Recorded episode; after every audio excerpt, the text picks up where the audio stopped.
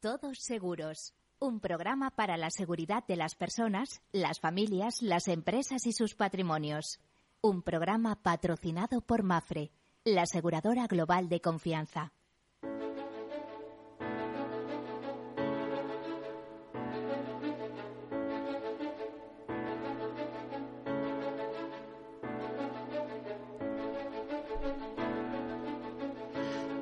Hola, bienvenidos, buen mediodía. Aquí estamos un martes más para hablar de riesgos, de seguridad, de previsión, de prevención, eh, de todas estas cosas que nos interesan y mucho de seguros. Ya saben que desde aquí hacemos una especie de apostolado lanzando un mensaje sobre la previsión y prevención, eh, sobre eh, los riesgos. ¿eh? Hay que andar seguros por la vida, hay que tomar medidas de seguridad para en la eh, también valga la redundancia en la medida de lo posible poder reducirlos aminorarlos no y para ello es necesario ese proceso de gestión de riesgos también estudiado también analizado que comienza precisamente por la identificación sigue por el análisis la cuantificación la financiación porque los riesgos hay que financiarlos y la toma de decisiones. Eh, cuando hablamos de financiaciones, los asumimos nosotros, vale, pero con nuestros eh, ingresos, con nuestro patrimonio. En, ese caso es una especie de autoseguro.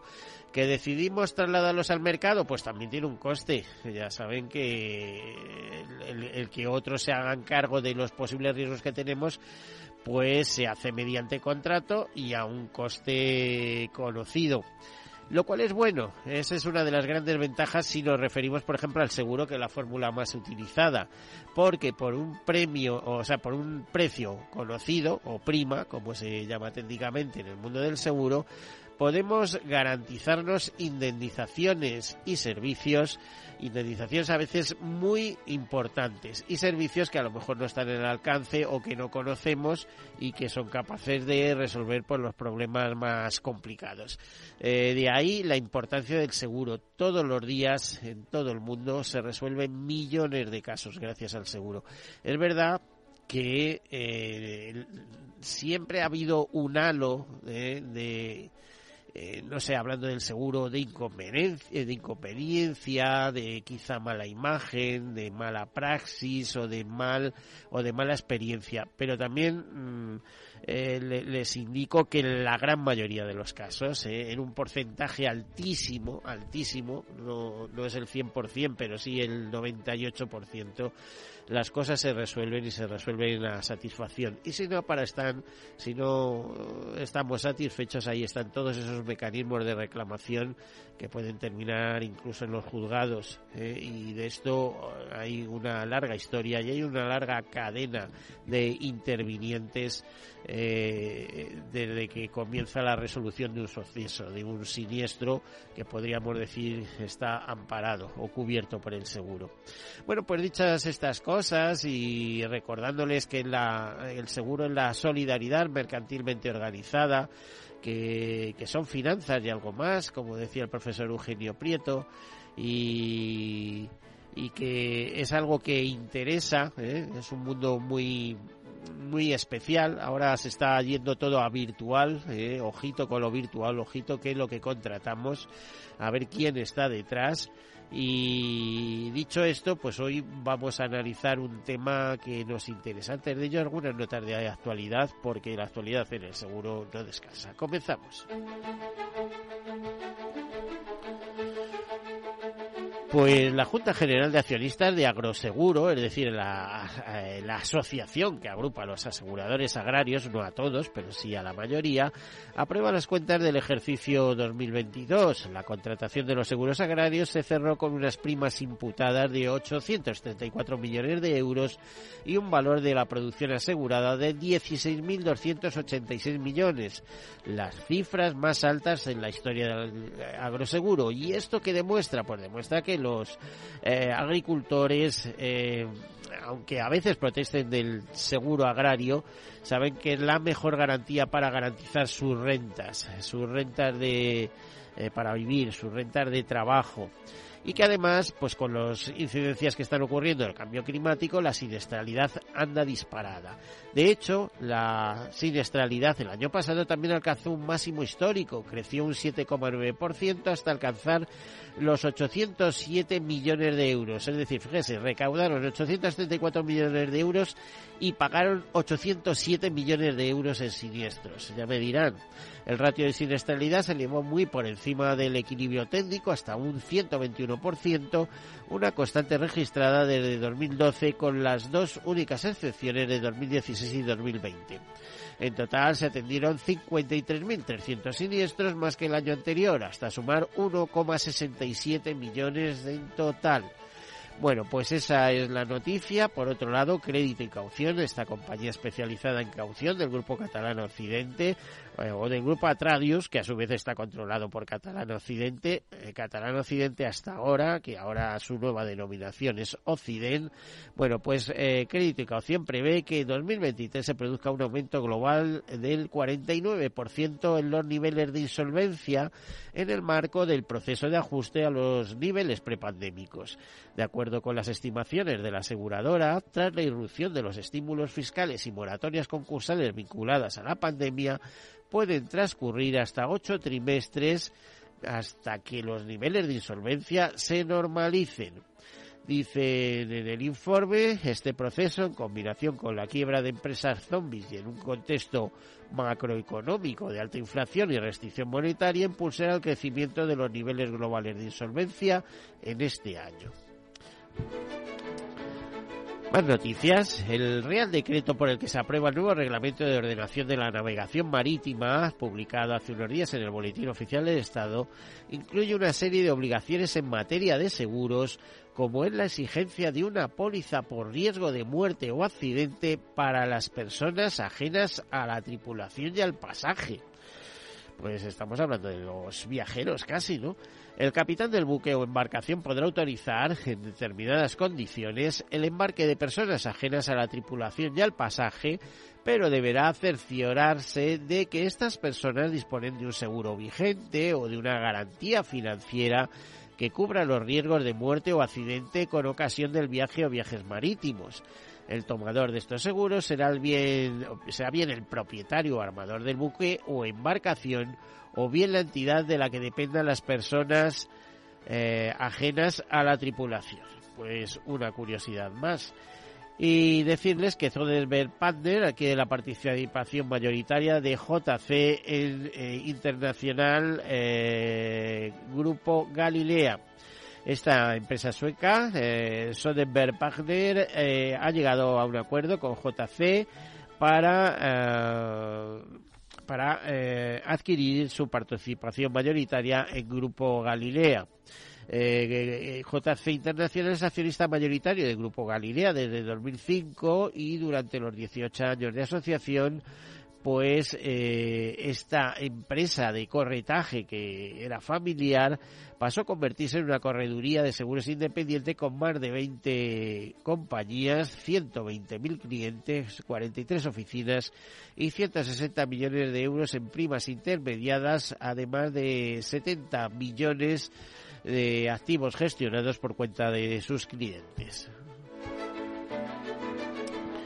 Bueno, y aquí viene un tema que va a dar mucho recorrido, ¿eh? del que se va a hablar mucho en las próximas semanas. El Pleno del Consejo General de Poder Judicial aprobó por unanimidad el anteproyecto de ley de creación de la Autoridad Administrativa Independiente de Defensa del Cliente Financiero. El texto advierte de que la creación de este sistema de resolución extrajudicial eh, y controversias eh, entre entidades financieras y sus clientes vulnera la exclusividad de la jurisdicción consacrada en el artículo eh, 111.7.3 no sé si, de la Constitución española y la tutela judicial efectiva del artículo 24.1 de la norma fundamental. Eh, el informe señala que la Administración no puede crear instancias administrativas para resolver coactivamente controversias entre particulares regidas por el derecho privado, ya que ello comporta la invasión del espacio que la Constitución reserva en exclusiva al Poder Judicial. Se critica también la previsión contenida en la disposición adicional tercera del anteproyecto que establece que excepcionalmente cuando el volumen de las reclamaciones previstas requiera temporalmente para su trimestación de medios personales adicionales, la autoridad administrativa podrá recabar la colaboración de otros órganos o entidades públicas o privadas. Eh, por cierto, también se critica la definición exorbitante de cliente financiero.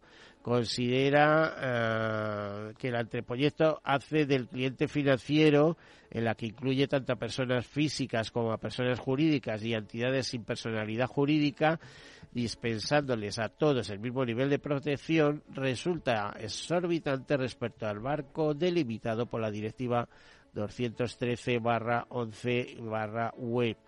También señala el dictamen que no se entiende que el anteproyecto diga que las resoluciones de la autoridad podrán fin, pondrán fin a la vía administrativa y no serán susceptibles de recursos de reposición, prescindiendo de lo establecido en el artículo 123 de la Ley 39-2015 del procedimiento administrativo común de las administraciones públicas que reconoce expresamente a los administrados el derecho potestativo de interponer ese recurso frente a los actos administrativos que tengan fin eh, como fin la vía administrativa. Y bueno, ya saben que se ha hablado de una tasa de 250 euros por reclamación admitida a trámite tasa que se cobrará a la entidad financiera. O sea que todavía por ahí se especula con que habrá profesionales de la reclamación eh, a fin de, eh, eh, que, que de, que sea admitida a trámite de que sean admitidas a trámites y de cargar de gastos a las empresas en este caso. Más noticias, ingresos de sanitas que hicieron un 10% hasta los 2.800 eh, hasta los 2.800 perdón, eh, que a 2.636 millones de euros.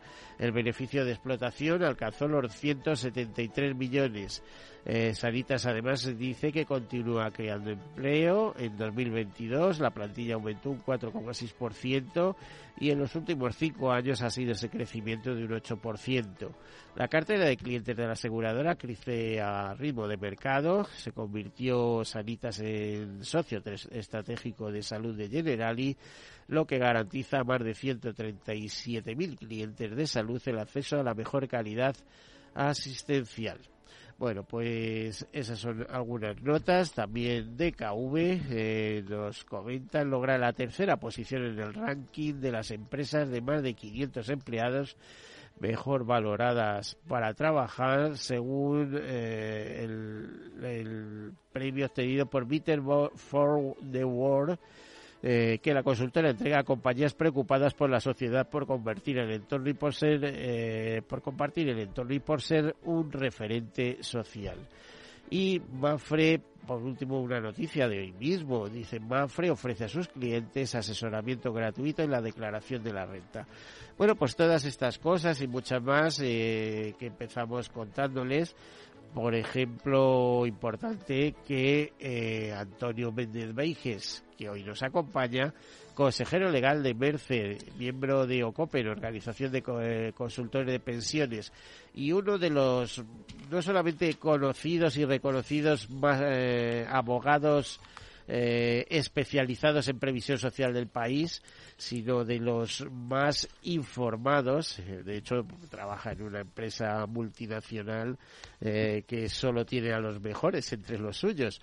Y le hemos pedido que viniera a explicarnos un poco las conclusiones y su punto de vista respecto a la reforma de las pensiones una vez finalizada. De hecho, Antonio Méndez en los últimos seis meses nos ha acompañado tres veces, una hablando de la primera parte de la reforma, una segunda pues de cómo se iba perfilando y esta tercera ya en esta tercera ocasión concluyendo sobre cómo eh, se ha comportado y las perspectivas que tiene. Yo particularmente pienso que esta reforma es una reforma más de las muchas que están por venir pero vamos a ver eh, en qué, queda la cosa. Antonio, buenos días, bienvenido. Buenos días, Miguel. Pues eh, todo tuyo. Empieza explicándonos ¿eh? cómo ves, eh, primero, opinión general, eh, de qué, qué, aspecto ofrece esta reforma, qué, qué, piensas alrededor de ella y sobre todo los profesionales de la previsión social.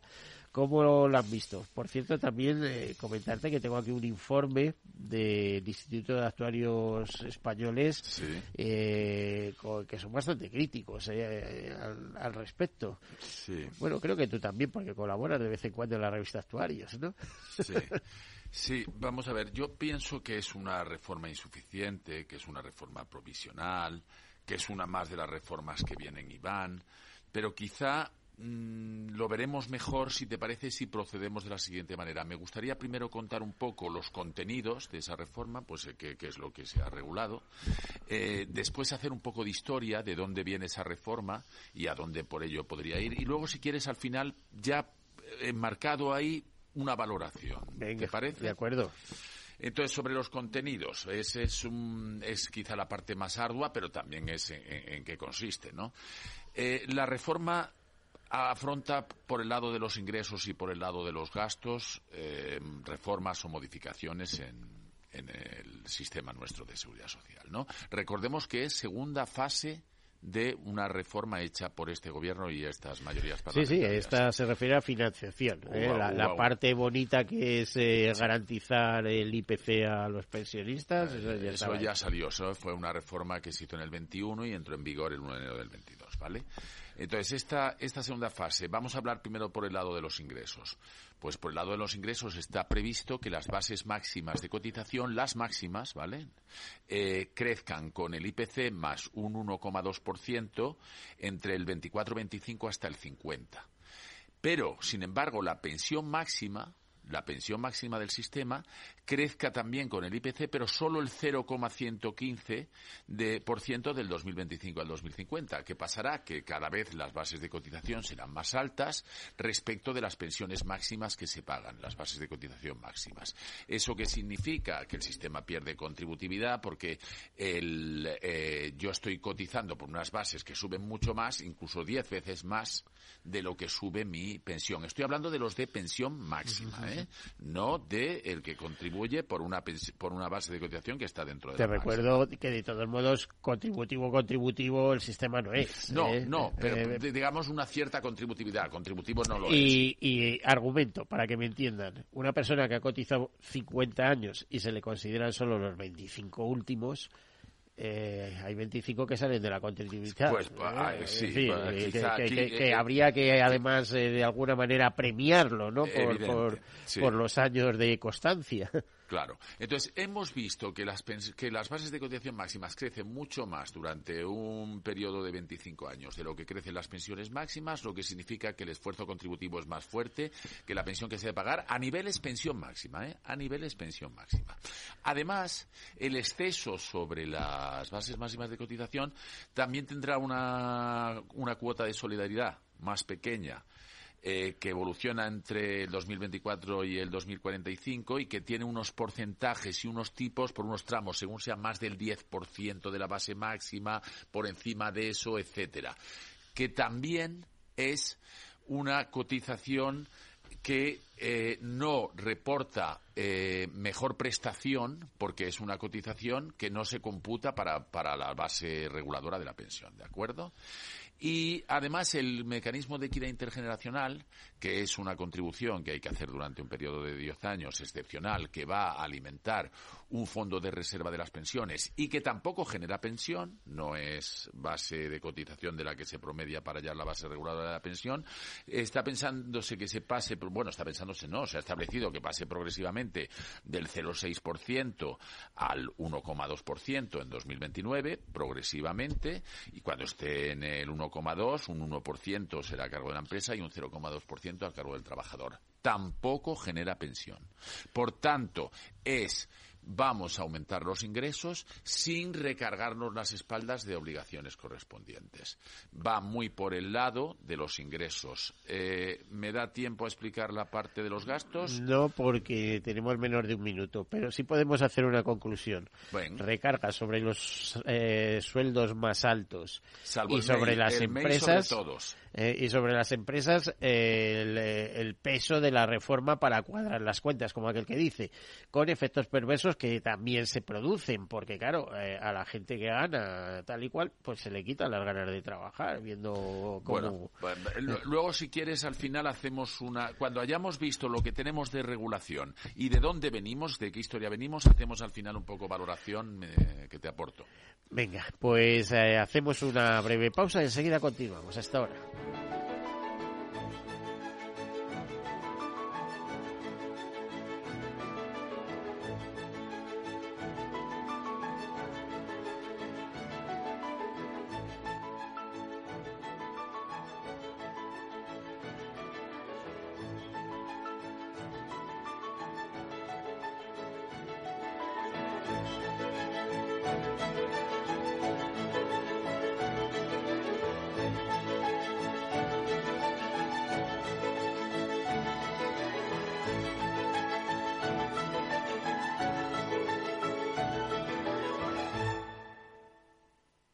Nos llamamos FIAC Seguros. F-I-A-T-C.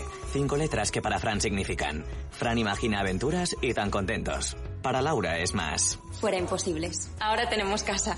Nuestras letras significan muchas cosas distintas para que cada uno sienta que tiene el seguro que necesita. FIAC Seguros. Cinco letras que dan tranquilidad. Conócenos en fiac.es mi jubilación, el fondo para el máster de mis hijos, la hipoteca de la casa, vender o no vender el apartamento de la sierra, las acciones, el máster, la jubilación, el apartamento, las acciones, la jubilación, el máster, la hipoteca. Cariño, ¿estás bien? ¿Quieres que coja el coche yo? ¿Necesitas ayuda para el asesoramiento de tu patrimonio y tus finanzas? AXA Exclusive te ofrece asesoramiento patrimonial y financiero personalizado.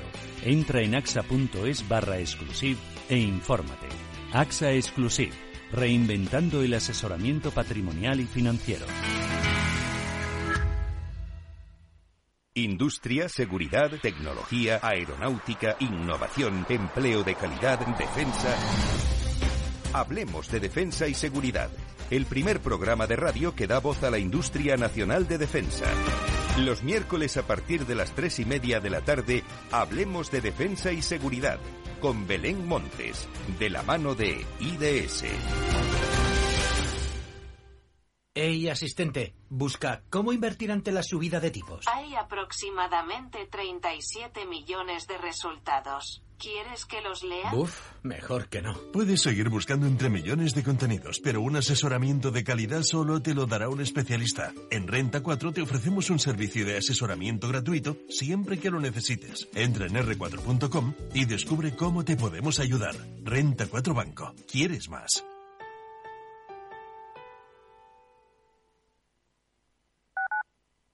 Capital Radio, Madrid, 103.2 FM. Chinchón, con su icónica plaza, escenario de grandes películas de la historia, el túnel de Zacatín bajo la singular Plaza Mayor de Colmenar de Oreja, el Museo de Cine de Villarejo de Salvanés, el impresionante Palacio de Goyeneche de Nuevo Baztán, primer proyecto urbanístico. Imposible contarte en tan poco tiempo todo lo que puedes descubrir en las villas de Madrid. El mejor estilo de vida del mundo. Comunidad de Madrid. Esto te estás perdiendo si no escuchas a Rocío Arbiza en Mercado Abierto. Iván Martín, socio fundador y director de inversiones de Magallanes Value Investors. Somos escépticos de las compañías, de las puras compañías generadoras de electricidad, de energía, protagonistas de esta transición, de empresas de energías renovables, etcétera, porque para nuestra opinión, en nuestra opinión, está muy inflacionado. Están cotizando a unos precios muchísimo más allá de lo que realmente justifican sus fundamentales. Eso no quiere decir que sean malas compañías, quiere decir que están cotizando muy, muy caras, unas expectativas muy, muy, muy, muy positivas, que no sé si se darán. Nosotros preferimos estar en el lado más tradicional, precisamente de gas, gas natural, petróleo, ese tipo de energías. Mercado Abierto con Rocío Arbiza. Disfruta de la mejor cocina gallega en Montes de Galicia. Todo un clásico moderno en el barrio de Salamanca. Disfruta de la variada dieta atlántica, de las mejores carnes y pescados tratados con respeto y transparencia y regados con una de las mejores bodegas de la zona. En grupo, en familia o en pareja, Montes de Galicia te ofrece el espacio perfecto en cada ocasión.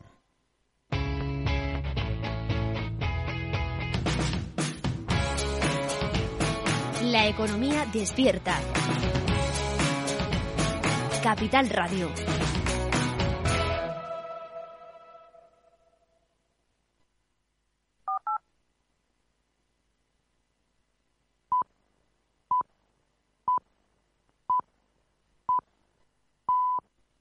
Todos seguros. Un programa patrocinado por Mafre, la aseguradora global de confianza.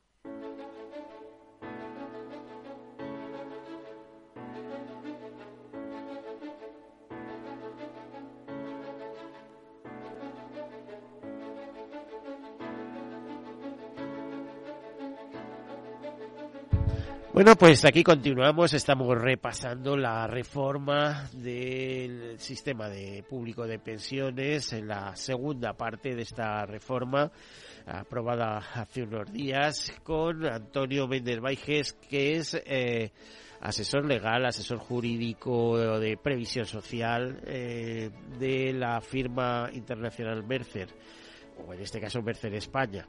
Eh, estábamos situando las cosas poco a poco, eh, cómo se está produciendo o se va a producir el encaje eh, o la supuesta suficiencia de las pensiones eh, de, estos tiempos en base a subir a las subidas, a los incrementos que se hacen de, pago que tienen que hacer los empresarios a la seguridad social y también de los eh, de los profesionales de rentas más altas que tienen que hacer una mayor contribución y a partir de ahí eh, Antonio te, dejo la continuidad. Muchas gracias, eh, Miguel. Bueno, como veíamos, pues hay, hay tres fuentes de, de subida, las bases máximas de cotización más que las pensiones máximas, que eh, va, va, va, incide sobre, sobre los salarios altos, la cuota de solidaridad por encima de eso, que incide sobre los salarios altos, y el mecanismo de equidad intergeneracional que sube, que incide sobre todos los salarios, y eso va del lado de los ingresos. Del lado de los gastos, eh, el periodo de cómputo que se toma para calcular la pensión, es decir, la base reguladora, que es la media de eh, las bases de cotización de una serie de años, pasa de 25 a 29 años, no de golpe, sino progresivamente, de los cuales se descartan los dos peores. Eh, y hay, como digo, un, periodo transitorio. Hay un incremento importante de un 15% de las pensiones mínimas, hay un incremento por complemento de la brecha de género y hay otras cuestiones de, de cómputo de lagunas eh, de y, menores de contrato de prácticas, un aviso sobre una revisión de la jubilación parcial, en fin, una batería de medidas. Y con esto nos hemos ubicado un poco en, en qué consiste, ¿no? Eh, pero me gustaría hacer un poco de historia, ¿no? Eh, lo que sí sabemos es que el, el sistema de seguridad social eh, tiene un problema de equilibrio. Tiene un problema de equilibrio porque el número de pensionistas es cada vez más alto. Estamos hablando ya de 10 millones, hay quien habla de 11. A mí una cosa que me pone muy nervioso es que no coincidan los datos. Los datos deberían ser los mismos para todos, pero, pero bueno. Pues los datos eh, son muy cambiantes, pero échale por ahí, porque además luego una cosa son las eh, pensiones contributivas, otras son, eh, no sé, las de orfandad, las de viudedad. Pero, de... Bueno, pues entonces. Pero hablamos de contributivas. Entonces que se, que se discrimine cada una de las partidas y se nos dé un dato único por parte de todos, porque es que los medios difieren de estamos aquí o estamos allá. Estamos hablando de, de 10 o 11 millones de pensionistas eh, que en unos años eh, se convertirán en 15, es, un, es un, una cifra muy alta en relación a la población. Estamos hablando de que ha habido un momen, momentos en que la pensión media ha estado por encima del salario medio, porque llevamos una secuencia de una gran contención de salarios en relación a los salarios que se pagaban antes de los de los que son pensionistas ahora. Estamos hablando de que se jubilan los baby boomers, que son eh, en España el baby boom más o menos, tampoco se ponen de acuerdo en las fechas, pero vienen a ir del 58 al 77, que son eh, generaciones, cohortes eh, muy numerosas. Y estamos hablando de que las pensiones se incrementan, según se acordó en el 21, con el, con el IPC y sin embargo estamos ahora que ha habido una repunte de IPC sin embargo los salarios medios no crecen con el IPC todo eso evidentemente genera eh, el pensar que, que, se tienen que atravesar unas dificultades, no sé cuáles secuencialmente en el tiempo, pero importantes en, en mantener la sostenibilidad eh, del, del sistema. De todos modos, ten en cuenta dos factores. Eh, los salarios se negocian. En el caso de las pensiones no tienen poder de negociación, es, eh, un, es, es, un dictado. Es decir, si el gobierno hubiera dicho el 3% para todo el mundo, el 3%, como pasó en la etapa anterior, ¿no? Claro, claro, claro, claro. Eh, o sea, es que eso es un factor importante. Y otro más, eh, y esto ya te lo digo porque yo ya me he situado al otro lado, como tú sabes.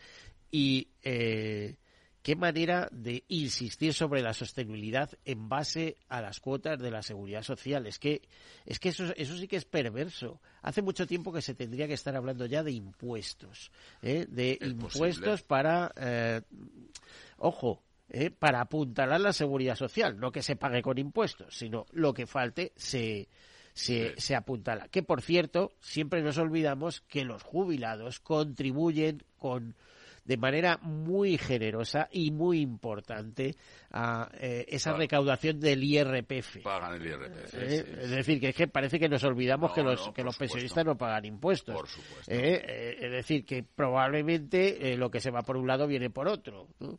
Por supuesto. Entonces, eh, habría que darle vueltas a, ese tema. Bueno, vueltas no, está, está determinado ya. Por ya pero es que no, para mí no se le están dando las vueltas. no sé, me parece todo. Pues yo creo que le he dado y todo. ¿eh? He hablado con algún asesor del no, ministro. No, bueno, sí. y estaban enloquecidos dándole vueltas. Sí, pero no, pero digo en lo que se materializa. A ver, que, que, que, que, iba a haber un problema de equilibrio de la seguridad social se sabía. Se sabe hace muchísimo. Se sabía en el año 95 cuando se hace el Pacto de Toledo. El Pacto de Toledo es unas reuniones que tuvieron lugar en Toledo entre el Partido Socialista, el Partido Popular, eh, CIU Izquierda Unida y que se convirtió en un acuerdo del Congreso de los Diputados y que se creó la Comisión del Pacto de Toledo para estudiar los problemas de equilibrio y cómo resolverlos, ¿vale? Pero luego si ves en la secuencia de cómo han ido las cosas, para mí es como si no hubiera habido pacto de Toledo. Quizás soy muy radical, pero en el año 2011 se hace una reforma con el gobierno de Zapatero, en que el periodo de cotización sube de 15 a 25 años progresivamente, con una transitoria, para calcular esa base reguladora, que es la media de bases de cotización, y la edad de jubilación sube de 65 a 67, también con una larga transitoria progresivamente y si te fijas ahí incide sobre los gastos del sistema. ¿Vale? Sí, sí, es eh, importante porque se supone recortes para los, jubilados. Es lo mismo que ahora están haciendo los franceses, que pasan de 62 a 64 la jubilación y de 41 a 43 los años de cotización por medio de este famoso decretazo Macron, que tanta contestación ha tenido. ¿Vale? Después, en el año 2013, y ya con un gobierno del PP, se ataca el lado de los gastos. Por un lado se crea el índice de revalorización de pensiones, las pensiones no van a crecer con el IPC, sino con un índice que se establece que tiene unos mínimos y unos máximos y al que hay que ajustarse en cada momento y que no siempre se aplicó porque hubo momentos de inflación negativa y, no se quiso bajar las pensiones y se crea un factor de sostenibilidad que estaba diferido en el tiempo su aplicación hasta el 19, luego hasta el 23, que era que las pensiones se revisarían cada cinco años en función de la esperanza de vida y si la esperanza de vida era mayor, las pensiones serían más pequeñas porque no vas a cobrar más porque vas a vivir más tiempo. Eso eh, encarece el sistema. Esto no llegó a entrar en vigor, porque en el año 21 se deroga, ya por el gobierno Sánchez, Y bueno, también se hace lo de revisar los coeficientes reductores de la jubilación anticipada, que lo de, lo de poner coeficientes reductores a la jubilación anticipada tiene todo el sentido del mundo. Si te jubilas antes vas a cobrar más tiempo, luego tienes que tener una, una pensión más pequeña. Pero en teoría debería tener un efecto neutro al jubilarse eh, anticipadamente o no. Si me jubilo anticipadamente, cobro con el coeficiente reductor. Si no lo hago, cobro sin el coeficiente reductor. En ambos casos se supone que le cuesto lo mismo si está bien hecho. ¿Vale? No es una medida de, de reducción. Eh, se crea el mecanismo de equidad intergeneracional que sustituye al factor de sostenibilidad y este va por el lado de los ingresos. Se dice que durante 10 años eh, se va a, recaudar una cotización excepcional del 0,6%, 0,5% a cargo de la empresa y 0,1% a cargo del empleado, que va a ir para un fondo de, eh, de reserva de las pensiones. Probablemente todos estos recargos han venido para quedarse, no por 10 años. sí, sí. las eh, cifras, pues ve que no cuadra. Y se dice aquello tan célebre de que las... porque también se deroga el IRP, el, el, el el índice de revalorización de pensiones subirán con el IPC, que parece atractivo y, parece importante. Eh, parece lo, más normal del mundo. Claro, porque los pensionistas pues deben de ir ajustando sus ingresos al, al coste de la vida. Entonces no se esperaba la, gran inflación que ha venido después. ¿eh? Y, y, ahora, en el 2022, primero me gustaría hacer un poquito de historia de cómo ha salido. Eh, para mí, no recuerdo en qué fechas, pero se pusieron a negociarlo con los agentes sociales muy tarde. Y no estuvo para cuando tenía que estar, que era el 31 de diciembre del año pasado. Que iba vinculado el que lo tuviéramos en esas fechas con el cuarto pago de los fondos Next Generation de recuperación. Ha llegado ahora, mucho después. Y no se ha hecho como la anterior por una ley del Parlamento, que va primero al Congreso y luego va al Senado y que pasa sus ponencias, pasa sus comisiones, pasa su pleno. Se ha hecho por Real Decreto Ley. Hacerlo por Real Decreto Ley significa que lo aprueba el Consejo de Ministros, se publica en el Boletín Oficial del Estado, entra en vigor, pero en el plazo de un mes se tiene que convalidar por el Congreso, solo por el Congreso. No interviene aquí el Senado. Convalidación que se ha obtenido, ¿vale? Si no, habría quedado derogado. Eso sí, se ha dicho que es frecuente con reales decretos leyes que se tramitará como proyecto de ley. Es decir, el mismo texto se estudiará ya como una ley entera y podrán cambiar cosas. Podrá cambiar, eh, cambiar en más o, cambiar en, menos. Y, como hemos visto, va por el incremento de los ingresos no pensionables, porque suben más las bases de cotización que máximas que las pensiones máximas, o porque es eh, la cuota de solidaridad en exceso de eso, o porque es el, mecanismo de equidad intergeneracional que no es computable para pago de pensión, es para recaudación. Es por donde va, es por donde va sobre todo. Las pensiones no se recortan, sí, sí se recortan proyectivamente las máximas, porque lo de pasar el periodo de cotización a mayores años que los que estaba, en principio debería significar, si la gente tiene una carrera progresiva, que le va subiendo el salario a lo largo de los años, que si te cojo los más antiguos, eso tira hacia la baja. Bueno, es que hay muchos baches, como tú sabes. hay mucha gente a partir de los 50 años que se queda sin trabajo. Claro, espera, ahí voy, pero ahí voy, pero déjame llegar ahí. Si yo tuviera una carrera en que he progresado, el que me cojan más años de cotización quiere decir que vaya a una pensión más baja, porque al principio tenía los sueldos más pequeños. Eso no es así porque las carreras son irregulares. Ha habido periodos en que has estado desocupado, ha habido gente que ha pasado a tener unos ingresos inferiores de los que tenía anteriormente, su carrera ha ido a menos, etcétera. Luego puede ser tanto que beneficie como que perjudique el que te aumente en el plazo. Te pueden pasar las dos cosas, depende de tus circunstancias particulares. ¿Estamos de acuerdo? Si yo me cogían 25 y ahora me van a coger 29, de los cuales eh, se quitan los dos peores, pero primero, durante un periodo transitorio, me dejan elegir entre cuál de los dos, si quiero los 25 o quiero los 29 menos los 2, a todos los que le perjudique 25 eh, se irán a 29 menos 2 y a todos los que le perjudique 29 menos 2 se irán a 25. Con respecto a lo que hay hoy, que es solo 25, significa un incremento de coste, no una reducción de coste. ¿Me entiendes? Sí, pero a futuro ya sabes que nos vamos a 29 y además nos iremos a mucho más. Al final sí. A toda la vida laboral. Al final sí, al final sí. Entonces es difícil ver cómo, cómo, cómo juega este factor. Pero lo que está claro para mí, y es donde yo quería poner el, el acento, es que vamos con vaivenes. Hacemos una reforma en el 13 que incide sobre los gastos en pensiones. Hacemos una en el 21 que deroga aquella y que, complementada con esta del 22, incide más bien en el ingreso por cotizaciones. Eh, eh, las pensiones son una cuestión de largo plazo.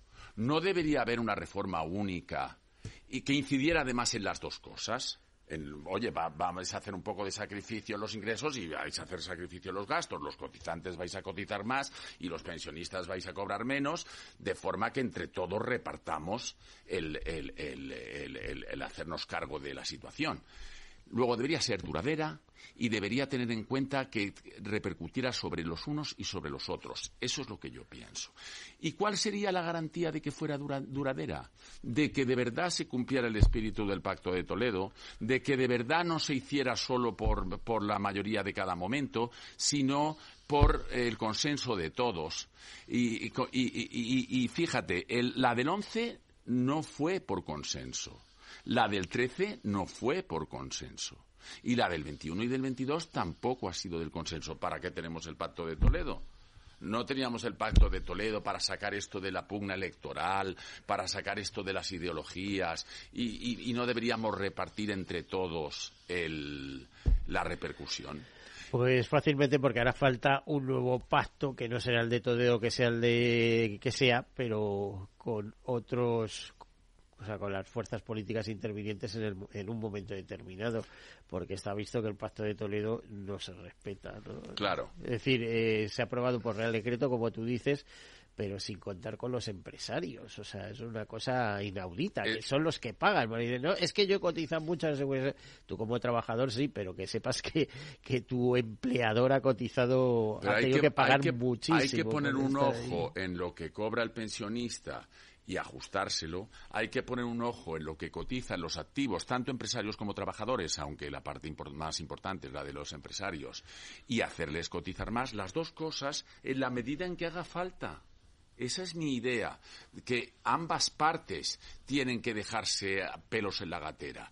Y desde luego, en cuanto a los partidos políticos, tienen que decir, oye, nos ponemos todos de acuerdo en uno para que no vuelva a pasar que yo el 21 te derogo la del 13, tú mañana el 25 me derogarás, eh, o el 24 me derogarás la del 21-22. No tiene ningún sentido.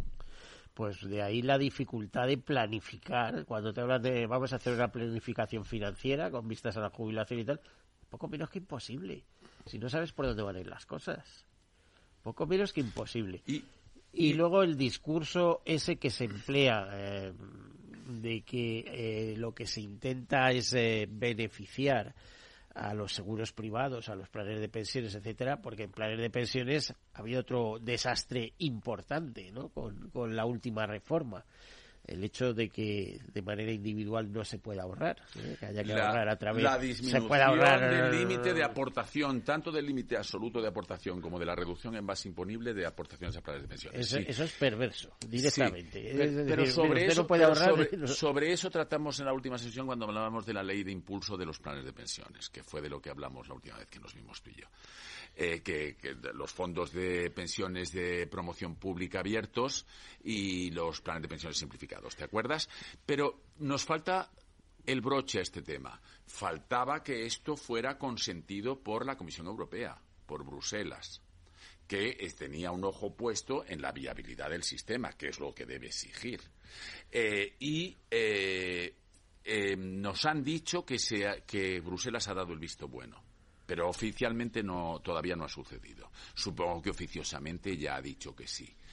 Eh, para mí ese visto bueno no es porque esta reforma sea FETEN, porque por todo lo que estamos hablando no lo es, sino porque no es el momento, eh, estando como están las cosas después de, la, y, crisis. Y llevar a las pymes la, eh, la previsión social es muy complicado. Es decir, decirle a los trabajadores de una empresa de 10 trabajadores, oiga, usted en vez de ganar 1.500 euros va a ganar 1.350 porque le meto 150 euros en un plan de pensiones. Ya. Eh, como que no. ¿Cómo que no? Ya. ¿Eh? Es decir, pero yo te estaba insistiendo. En la ahora- gran empresa no hay problema. Ya, en la- pero yo te estaba insistiendo en el punto de la aprobación por Bruselas de esta reforma de las pensiones públicas de la que acabamos de hablar, ¿vale? Que, que también es muy interesante y lo tratamos, te digo, en nuestra última sesión, el tema de los de, de la previsión social privada. Y para mí este, este, esta aprobación que no se ha visto todavía si es oficial, pero parece ser oficiosamente que sí, que se, que, que se da, no es un place de habéis hecho una cosa estupenda. Es un, bueno, pues dadas las circunstancias que estamos Bueno, atravesando. ya se ha dicho que ¿no? en 2024-2025 habrá una revisión a los tres años. ¿no? Está prevista una revisión para aumentar los ingresos y semi- semiautomática.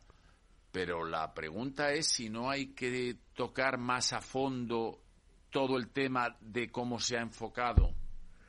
Tú sabes que sí. Pues ya está. Y tú sabes que, o sea, que vas a tener trabajo en el futuro al respecto. Lo tienes en el presente, pero en el futuro más. Ya está. ¿eh?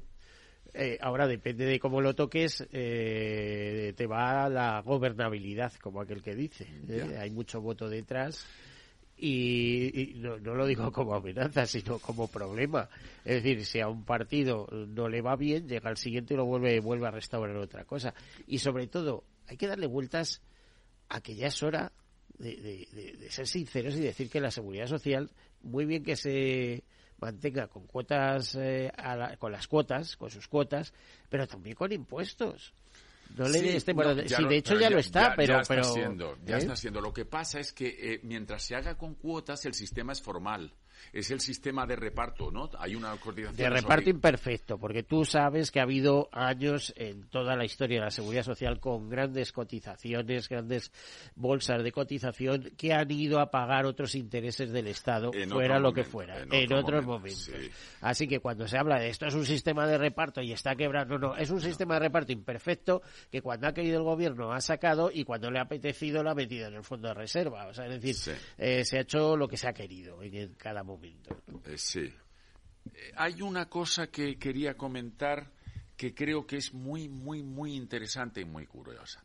Estamos todos de acuerdo en en que seguramente es un desideratum socialmente eh, el que las, el que las eh, pensiones crezcan con, eh, con el coste de la vida, ¿no? Eso parece lógico. Y como se acordó en el 21. Pero fíjate que luego viene la gran inflación, con lo que las pensiones el año pasado suben un 8%. ¿Vale? Los salarios por término medio suben mucho menos. No sé si es un 3, pero pongamos que es un 3, mucho menos. Pero lo que sostiene las pensiones, en teoría, aparte de que haya que tirar de presupuestos y por tanto de, de deuda y de impuestos, eh, lo que sostiene las pensiones son los salarios. ¿Cómo puede ser que una partida que crece menos sea la que tiene que sostener a una partida que crece más? Me parece que como esto se prolonga en el tiempo, es una barbaridad. Eh, por ejemplo, y lo comentaba hace poco en un artículo publicado en El Economista, eh, eh, hay, sistemas en los que el crecimiento nunca será, sí, se, pretende que sea el coste de la vida, sí, porque se pretende que mantengamos poder adquisitivo, pero nunca más que el medio de los salarios, que el incremento medio de los salarios. Porque ¿cómo es que una partida que ha crecido el 3 sostiene a una partida que ha crecido el 8? Y todo esto con 10 millones de pensionistas y con un momentos en que la pensión media ha sido mayor que el salario medio. Ya se ve, sin echar números, yo no puedo echar números, yo no manejo todos esos datos, pero ya se ve que es, y permíteme la expresión que de vez en cuando me las permito contigo, un carajal. Digamos, eh, iba, a decir la razón, pero en este caso el corazón tiene razones que el corazón no entiende, ¿no? Alguna cosa de esta. La, la verdad es que son decisiones políticas, como tú sabes, y esto ha salido como al gobierno le ha venido bien y... Eh, no olvidemos que la cuestión de que las pensiones crezcan con el IPC sí que está, están todos de acuerdo. Lo dijeron en el en la, en la, en la Pacto de Toledo que el- dio el- luz verde a esta El reforma. problema es cómo se financia. ¿eh? El problema Y- es que eso es lo que yo quiero. Y otra anotación más es el, el- el- el raca raca de que las pensiones en España son muy generosas. Yo siempre digo que son muy generosas con los que no han cotizado. No lo sé. Porque el que ha cotizado 50 años no veo yo la generosidad por ningún sitio. Pero ¿sabes qué pasa? Que también habría que saber, que no lo sé bien, pero tengo la impresión de que países como Italia, como Alemania, como Francia, tienen una presión de cotización más fuerte que la nuestra, con lo que también te pueden decir, también hay recorrido para que las cotizaciones sean mayores. No, deberíamos mirar unas cosas y las otras, ¿no es lo que pido un poco, por favor, a todos? Sí, y fíjate, eh, se habla muchas veces del sistema del Reino Unido como maravilloso, con una, un tope máximo, eh, 1.200 euros al cambio, más o menos. En el caso de España, en neto serían como 2.500. Eh, pero lo que no se habla nunca es cómo se disparan los niveles de pobreza a partir de los 70 años en un país como el Reino Unido. ¿eh? Es decir, el que no haya tenido capacidad de ahorrar en planes de pensiones o su empresa mm, o haya cambiado muchas veces de trabajo, etcétera, Y de eso no se suele hablar y es son artículos al margen que salen de vez en cuando y que ponen los pelos de punta, porque afortunadamente aquí eso no ocurre en el tema de los pensionistas, ocurre con, con, otros. Sí, el problema, es, el problema es si hubiera un, una, o si se hiciera una bola que en un momento dado no pudiéramos manejar. Y yo no veo si, si, si se está. Antonio, nos queda otro día más, porque al final te decía las conclusiones y nos quedamos en conclusiones, porque se nos va el tiempo. Antonio Méndez Beiges, eh, asesor legal, eh, previsión social de Mercer, muchísimas gracias y además bueno, uno de los prohombres de OCOPE, de la Organización de Consultores de Pensiones. Muchas gracias por estar aquí una vez más. Muchas gracias a ti y a Capital Radio, Dentro de unos meses tenemos que valorar, a ver cómo está desenvolviendo. Desear en todo caso que sea para bien. Claro que sí. Bueno, pues solo nos queda despedirnos. Feliz semana. Eh, disfruten esta semana tan especial y como siempre, sean seguros.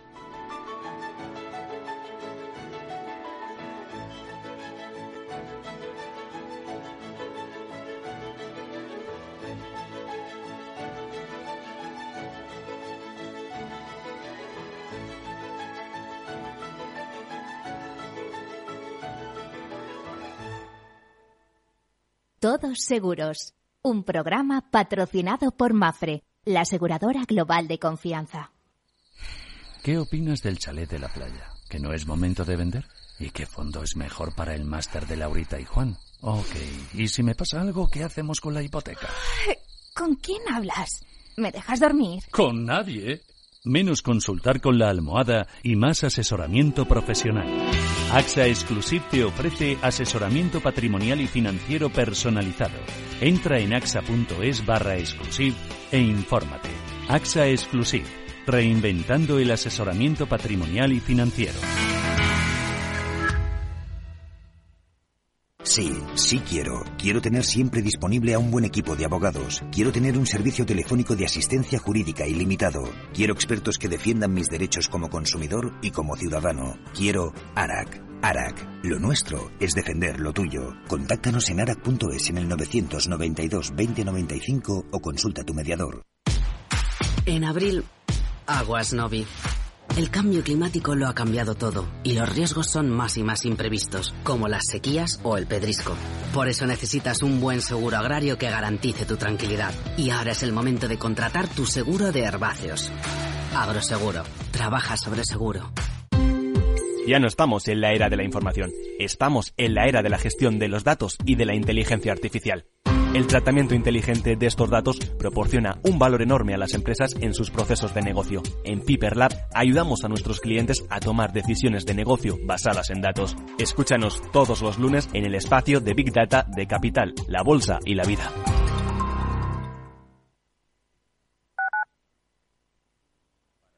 Capital Radio, Madrid, 103.2 FM. Gráficas Naciones. Más de 50 años de experiencia en el sector de las artes gráficas. Apostamos por la última tecnología tanto en impresión offset como en digital y gran formato. Realizamos todo tipo de impresión. Tarjetas de visita, folletos, libros, vinilos, decoración y montaje de stands. Más información en el 91 629 2145 o en gráficasnaciones.es. Disfruta de la mejor cocina gallega en Montes de Galicia. Todo un clásico moderno en el barrio de Salamanca. Disfruta de la variada dieta atlántica, de las mejores carnes y pescados tratados con respeto y transparencia y regados con una de las mejores bodegas de la zona. En grupo, en familia o en pareja, Montes de Galicia te ofrece el espacio perfecto en cada ocasión. Si quieres estabilidad en el empleo, poder conciliar tu vida laboral y asegurarte una pensión para cuando te jubiles, debes escuchar Empleo Público. Todo lo relativo a las oposiciones, convocatorias, consejos para preparar las pruebas y la opinión de expertos de las administraciones públicas y de la formación. Los miércoles a la una y media de la tarde en Capital Radio tienes una cita con Empleo Público, con José Joaquín Flechoso. ¿Sabes cuál es el mejor dial para escuchar Capital Radio? Tu móvil. Ya tienes disponibles las versiones de iOS y Android de Capital Radio. Y si quieres escucharlas en tu coche, lo tienes muy fácil. Empareja el Bluetooth de tu coche con tu móvil o tableta, entra en la app de Capital Radio y ya lo tienes. Escucha Capital Radio en digital. Y si te preguntan qué escuchas, no lo dudes. Capital Radio.